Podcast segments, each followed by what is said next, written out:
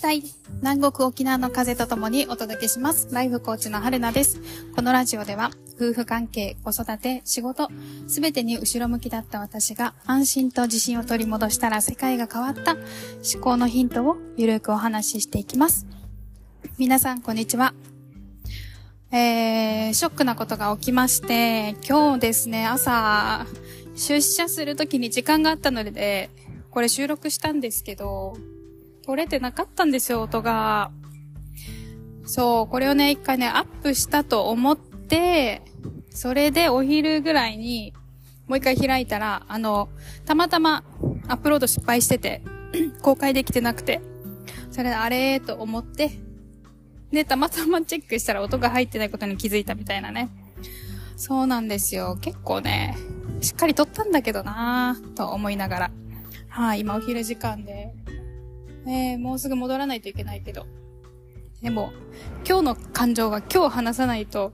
なんかね、違うんですよね。今日か思いついたこと明日話すのと。なので、はい、撮ろうと思いました。今はお昼休憩中なんですが、ちょっと気分転換に外をブラブラしながら、ラジオを撮っています。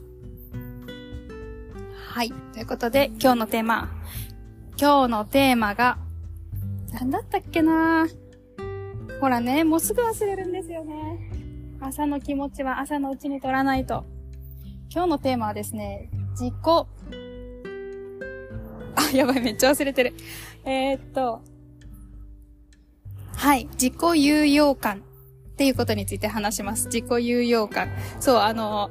今回あら、あの、初めて知った言葉なんですよ、自己有用感って。だから、そう、まあ忘れちゃった。はい、許して。自己有用感って知ってますか？どんな言葉かわかりますか？自己は、あの、自、えー、自己中心の自己ですね。己。はい、有用感っていうのは、えー、有無、あるっていう感じに、用事の用。で、感覚の感。自己有用感。これどういう意味かっていうと、誰かの役に立っているっていう感覚ですね。私は誰かの役に立っている。はい。で、誰かに認められている、誰かの評価を得ているっていうような感覚のことです。それについて話します。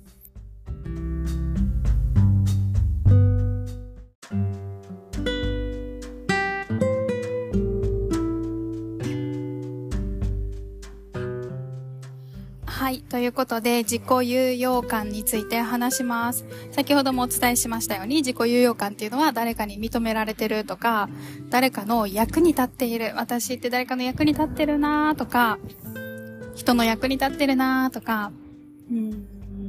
評価を得てるなーっていうようなことを実感してるってことですね。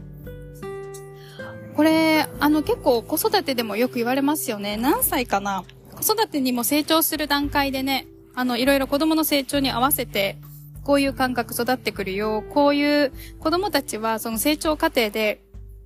みんなね、成長したいんですよね、子供たち。本能的に。で、成長する上で、自分は今これを感じたいっていう、これを実感すれば成長できるんだっていうのを本能的に知ってるので、誰かに認められたい、誰かの役に立ちたいっていう時は、もうそこに徹する行動がよく見られるんですよね。ママのためにとか、お手伝いしたい、して喜ばれたいとか、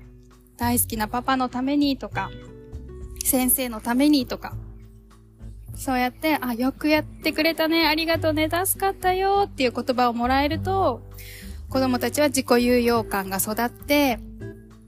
えー、そして自己肯定感もそこで育ってくる。自分ってこの社会の一員になれるというか、うん、そこでね、安心感を得られるっていうようなこと言われてますが、で、あのー、あれです。マズローの5段階欲求って知ってますか？前ラジオでも話したんですけど、マズローの5段、欲求5段階説っていうのがあって、あのピラミッドをイメージしていただいて、三角のピラミッド、一番下から生理的な欲求、これは衣食住とかですね。その自分人間の本能的な欲求、動物的な欲求、それが満たされているっていうこと。それが満たされていることで初めて次に安全の欲求っていうのを求めるらしいんですね。なんか生命が脅かされない。怖い人が周りに固まってないとか、守られてるとか、雨風をしのげるとか、そういう安全の欲求。で、その次に社会的欲求。社会の一員だ、どっかのコミュニティに属しているとか、一人ぼっちじゃないっていうような社会的欲求。そして承認欲求は他者からの評価を得られているとか。で、自己実現は自分の思いを実現したいっていう。だからこの土台、一番下から積み上げていかないと、その、生理的な欲求がままならない状態で社会的欲求を 叶えようともしないし、そこを押し付けられても全然あのね、まだ、その、そう、下のね、基本的な欲求が積み重なってないのに、上のね、いろんな要素が降り注いでも全然処理できないですよね。そう、だからそういうマズローの欲求5段階説っていうのにも、あの、承認欲求とか、社会的欲求ってあるじゃないですか。で、子供たちも一緒だ、だと思うんですよね。子供たちも、まあ、生まれた時から、その、ご飯をくれる人を好きになったり、守ってくれる、命を守ってくれる人に、あの、まずは、えっと、好意を抱きますよね、子供たち。そうやって、そういう欲求の、欲求もステップなんですよね。成長みたいな感じですよね。成長のステップと一緒で、欲求もステップご、ステップを重ねて、えー、積み重ねていくっていうところなんですが、そこであの最初に言った自己有用感。これ、得られてますか？皆さん。誰かの役に立ってるなーっていう実感がありますか？社会の役に立ってる。第三者の役に立ってるなー。なんかみんなが私がやってあげたことに対して、誰かが喜んでくれてるとか、誰かがいい人生を送れている、この組織のためになっているとか、組織のためになるイコールその社員さんが喜ぶとかね、みんなが喜んでるとか、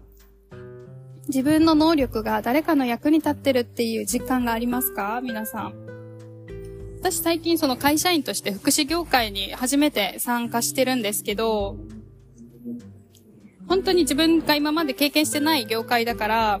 まず最初はね、すごく、えっと、不安とかでね、落ちつぶされるんだろうなと思ってたんですけど、案外めっちゃ楽しくって、できないこともちろんいっぱいあるし、あの、わかんない失敗することもあるんですけど、めっちゃね、その、IT 業界の経験とか、あとは1年間、コーチングを学んできて、実践してきて、サービスとして展開してきたっていう経験とか、フリーランスとしてやってきたとか、キャリアチェンジをしたっていう、その全部の経験が、すごい重宝してるんですよ。本当に要所要所で、その自分の経験が誰かのためになっていて、みんなから求められていて、それに私すっごく充実感を得てるんだなっていうことに気づきました。で、会社も言えばコミュニティじゃないですか。私やっぱコミュニティの良さってそれなんだよなって思ったんですよね。あの、自分のね、存在してることとか、自分の能力が誰かの役に立てているっていうことを実感できると、人ってもうそこに、なんだろうな、何かで成功するとか、何かでお金を稼ぐとか、何かの地位につくとか、